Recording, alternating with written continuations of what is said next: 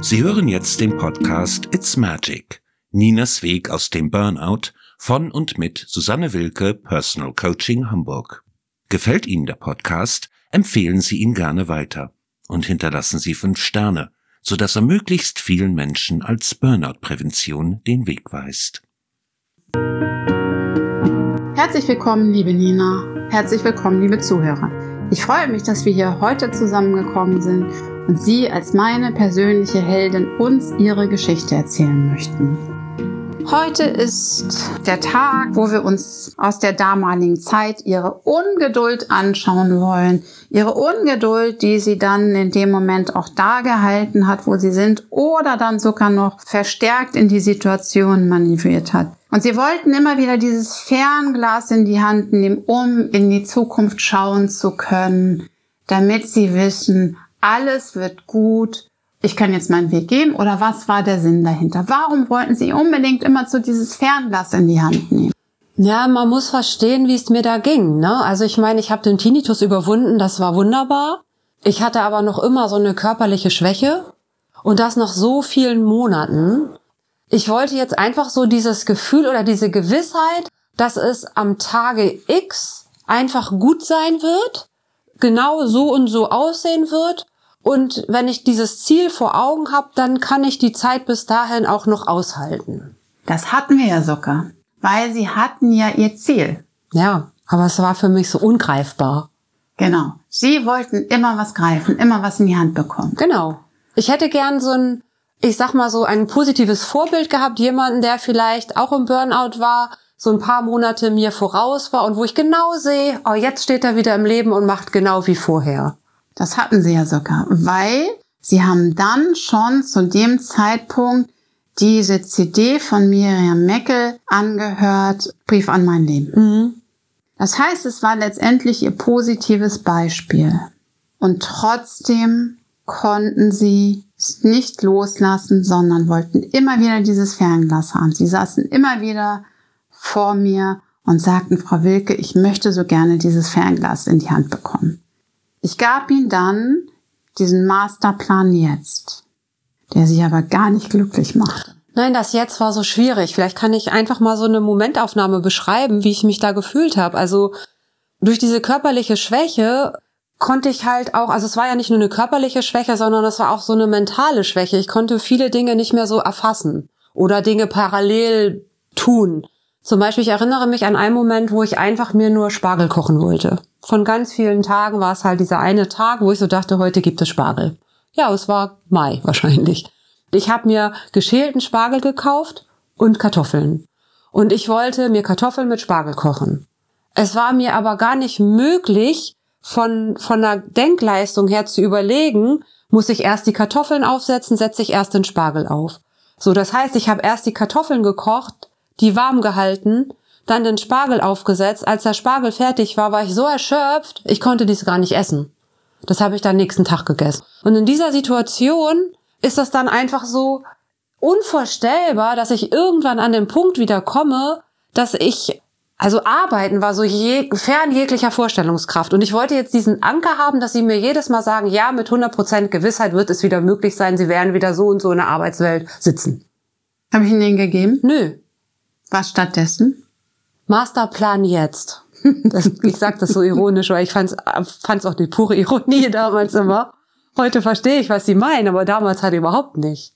Ja, das Ganze setzte sich dann nämlich noch fort, dass sie schon angekündigt in dem letzten Podcast, sie unbedingt Menschen treffen wollten. Und sie gingen dann raus, um Menschen zu treffen und merkten nicht, wie es eigentlich zu viel war. Sie merkten immer erst, wenn es zu viel war, wenn es schon völlig zu viel war sie innerlich zusammengebrochen sind und völlig erschöpft waren, auch weinend zusammengebrochen sind. Was hat ihn dann oder was habe ich Ihnen für eine Aufgabe gegeben? Erinnern Sie sich noch daran? Meinen Sie dieses Masterplan jetzt? Masterplan jetzt, wie umgesetzt? Wenn ich unter Menschen war, war meine Aufgabe, mich immer wieder, ich weiß nicht, ob es halbstündlich war, einmal kurz zurückzuziehen, tief durchzuatmen, in mich hineinzuhören, um halt festzustellen, ob diese Grenze schon erreicht war, dass ich, das kann ja auch schon manchmal noch 30 Minuten gewesen sein, dass meine Kraft dem Ende neigt, um mich aus dieser Situation rauszuholen und wieder nach Hause zu gehen. Genau. Und das ist unter anderem Masterplan jetzt. Das war eben auch, dass sie das überhaupt machen können und sich erinnern, eine sanfte Erinnerung wiederzustellen mhm. mit einem Wecker, aber eben nicht etwas, wo sie einen halben Herzinfarkt bekommen, wenn es dann losgeht, sondern mit einem sanften Ton. Auch gar nicht so, vielleicht, dass der andere das mitbekommt, aber sie das mitbekommen. Sie auch dann die Chance haben, nicht dort am Tisch das zu tun, sondern dann vielleicht eben aufs Klo zu gehen, sich dort zurückzuziehen und einmal in sich hineinzufühlen, wie ist denn die Situation gerade? Weil das war ja für sie was ganz Ungewohntes, überhaupt wahrzunehmen. Wie ist es denn jetzt in dem Moment? Mhm. Ich weiß noch, dass das so war, dass teilweise alleine die Geräuschkulisse, wenn ich mich, ich habe mich ja sowieso nicht mit vielen Leuten getroffen, aber halt mit einer Freundin oder mit zwei Freunden. Und dass teilweise die Geräuschkulisse mich schon total überfordert hat. Oder dass, wenn Leute auch nur an uns vorbeigegangen sind, die Stress ausgeströmt haben, weil die Handy am Ohr und wirkten gestresst, das hat sich so sofort übertragen. Da konnte ich direkt wieder nach Hause gehen. Also ich war ja so, so unabgegrenzt. Weil sie es ja nicht kannten, überhaupt Grenzen zu, wahrzunehmen bei sich selber und Grenzen für sich selber zu setzen. Das Ganze setzte sich auch so fort, dass sie, sie sich natürlich auch noch bewegen sollten, raus sollten und auch wollten. Und sie wollten, glaube ich, direkt anfangen zu joggen. War das nicht so? Mhm. Und dann wollten sie um den Weiher joggen und waren nun völlig aufgelöst, dass das absolut nicht machbar war. Mhm. Erinnern Sie sich an diese Situation? Ja, gut. Das heißt, sie gingen ein paar Schritte und merkten, ich kann gar nicht mehr. Ja, das war halt dieses vom Kopf, ich will und es muss doch gehen. Genau, dieses sich zwingen und antreiben und, und na, das ist wieder. Nina reißt dich zusammen, das ging doch immer. Genau. Und dann sagte ich ihnen, dass sie jetzt von jetzt an auch mal ganz bewusst und ganz langsam ihre Füße spüren, die Erde um den Weiher gehen. Und permanent Pause machen in dem Moment, selbst wenn sie nur einen Schritt gemacht haben und sie merken, oh, jetzt brauche ich eine Pause, dass sie eine Pause machen. Das heißt, im Grunde genommen haben sie Stunden gebraucht, um einmal um diesen kleinen Weiher zu gehen. Wenn sie dann normal rumgehen, schaffen sie es, glaube ich, in zehn Minuten, ja, acht maximal, Minuten, ja. höchstens, mhm. ne? Sieben Minuten. Wie lange hat Ihre Runde dann gedauert? Das erinnere ich nicht, aber unendlich gefühlt. Unendlich gefühlt und es war auch von der Zeit her unendlich, aber das Gefühlte war noch eben das Interessantere, weil es für sie ja ganz, ganz ungewohnt war. Dann sind sie zu Hause angekommen. Dann habe ich ihnen noch diese Aufgabe gegeben, wenn sie sich, wenn sie zu Hause ankommen, dass sie sich hinsetzen und sich selber ein Lächeln schenken und sich selber danken dafür, dass sie das geschafft haben und dafür, dass sie das gemacht haben und dafür, dass sie im Hier und Jetzt waren. Die Tendenz in ihnen war ja eine ganz andere. Mhm. Welche denn nämlich? Laufen. Schneller. Laufen, mehr. schneller, sich niedermachen, weil sie es nicht geschafft mhm. haben. Deswegen war diese Situation auch so absurd. Also ich habe das versucht, diese Hausaufgabe zu machen, aber es hat mich einfach immer so schier durchgeschüttelt. Also weil ich im gleichen Moment dachte so, das bin nicht ich. Ich erkenne mich da drin nicht. Genau, und dieses, das bin ich nicht, ich erkenne mich da drin nicht, nahm auch zu und nahm zu und nahm zu.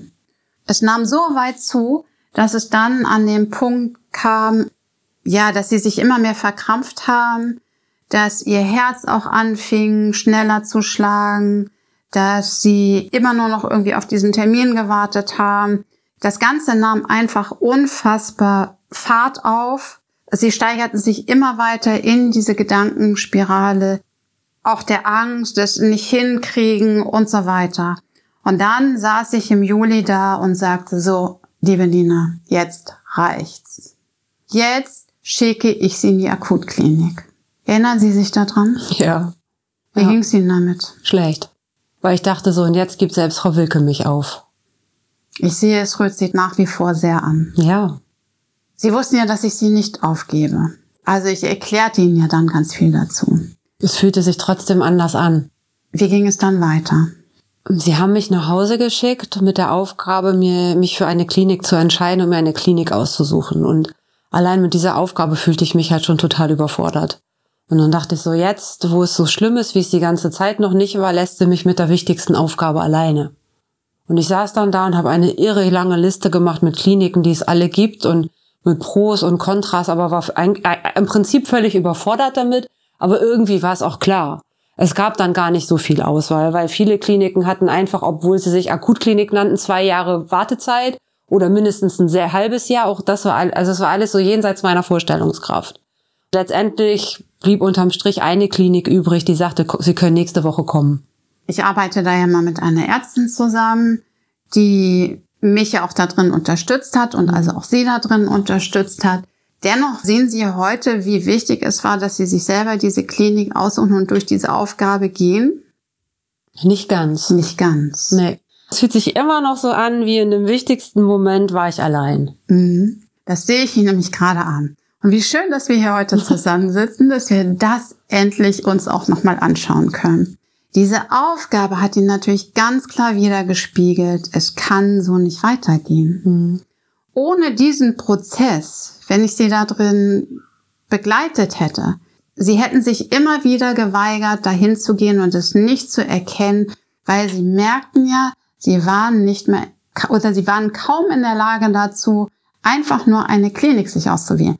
Ich hatte ihnen sogar noch Kliniken auch geschickt, mhm. das weiß ich noch genau.